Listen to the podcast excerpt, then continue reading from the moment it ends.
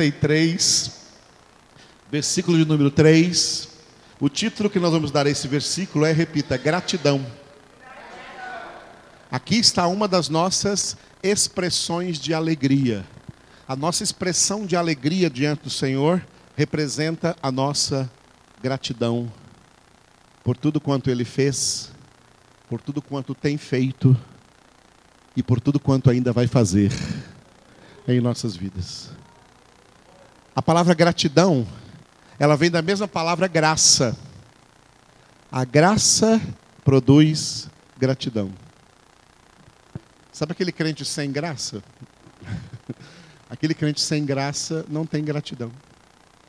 Porque ele não, não tem graça. Quem tem graça se torna grato. Quem recebeu a graça de Deus se torna eternamente grato a Deus. Aleluia, amados. Eternamente grato a gratos a Deus. Quem recebeu a graça se torna tão grato a Deus. Que eu vou dizer uma coisa para vocês, se se eu for para o lago de fogo e de enxofre, eu irei agradecendo a Deus por tudo quanto eu experimentei dele quando estava na terra.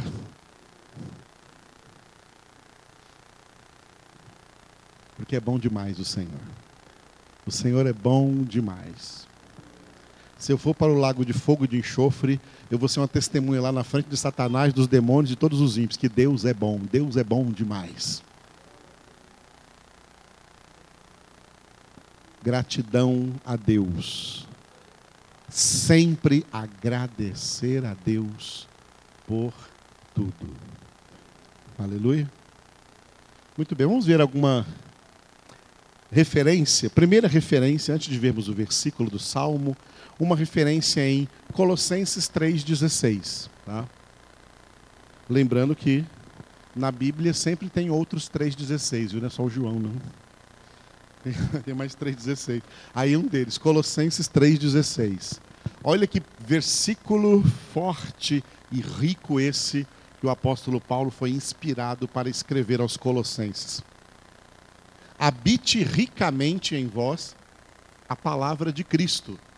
Instruí-vos e aconselhai-vos mutuamente em toda sabedoria, louvando a Deus com salmos e hinos e cânticos espirituais com gratidão em vosso coração. Repita.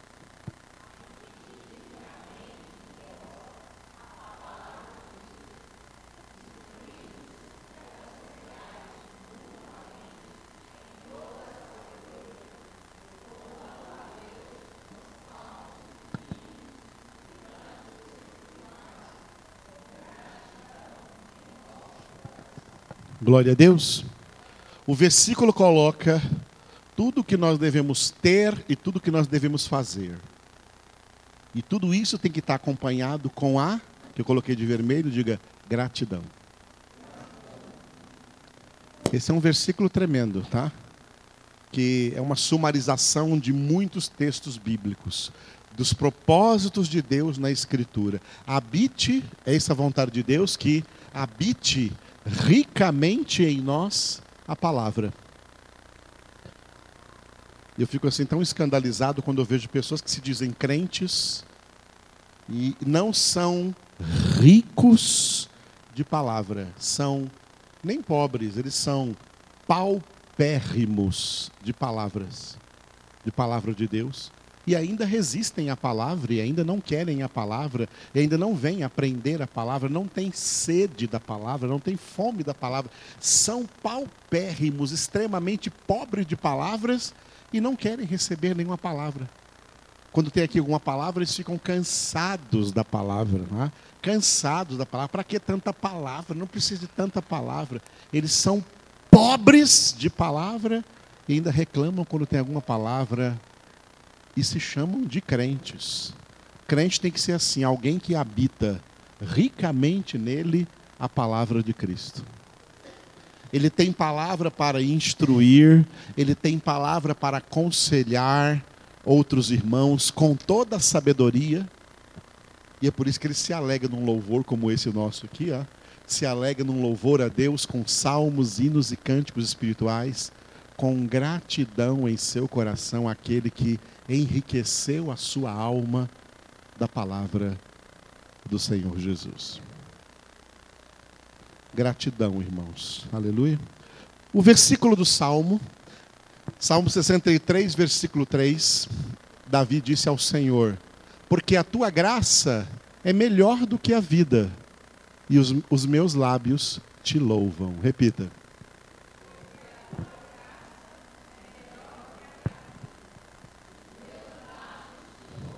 Aleluia.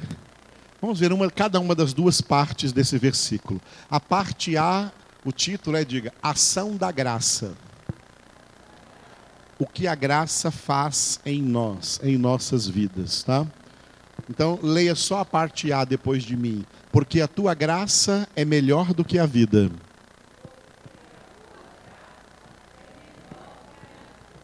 Glória a Deus. Porque a graça de Deus é melhor do que a vida? Porque a vida sem a graça é uma vida sem graça. Porque a vida sem a graça é uma vida desgraçada, de ruim, de miserável, de triste, com um destino terrível pela frente. A graça é melhor do que a vida.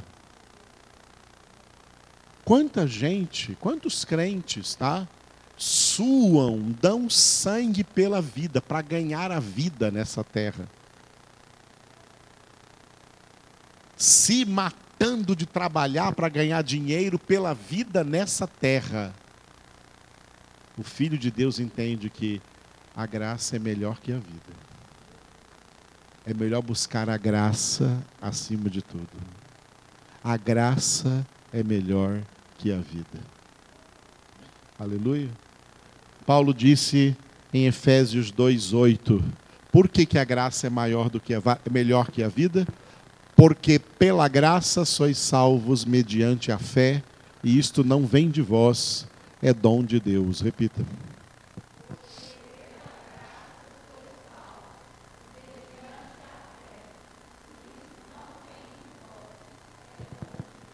Aleluia. A salvação é pela graça. A salvação é pela graça. A pior coisa de uma vida é ver a vida ser levada pela desgraça para a eterna condenação. A melhor alegria, maior do que a vida, é ver que a vida está sendo agraciada pelo dom de Deus, pela fé em Deus, pela salvação em Deus, e o destino é a glória eterna a vida eterna com o Pai. Há algo melhor que isso? Há algo melhor que isso? Haverá algo melhor que isso? Jamais, irmãos. Só os eleitos experimentarão. A parte B do versículo diga louvor. Entendendo que louvor né, são cinco palavras, repita comigo: Vamos, vamos dizer em forma de verbos. Tá? Diga louvar. Mais, mais, mais ânimo, vocês estão desanimados. Eu vou cantar mais uns 10 cânticos, ver se anima vocês. Vamos lá. Ah, louvar, adorar, engrandecer, exaltar, bendizer. Todos esses cinco verbos representam só um. Diga aí, obedecer. Quem obedece a Deus de verdade, quem obedece à palavra de Deus, no ato dessa obediência está louvando, adorando, engrandecendo, exaltando, bendizendo a Deus. Aleluia.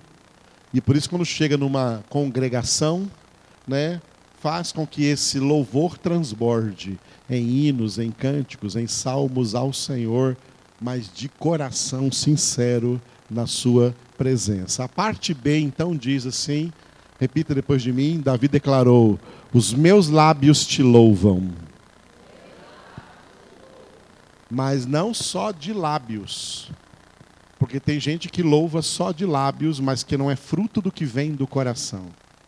Aí é em vão. Deus disse: esse povo que me honra só com os lábios, seu coração está longe de mim. Quando Davi diz: Os meus lábios te louvam, é um resultado do que verdadeiramente transborda do meu coração, e eu faço isso de todo o coração ao Senhor. Por isso eu coloquei aqui uma referência do próprio Davi no Salmo 19, versículo 14. As palavras dos meus lábios e o meditar do meu coração sejam agradáveis na tua presença, Senhor, rocha minha e redentor meu. Vocês.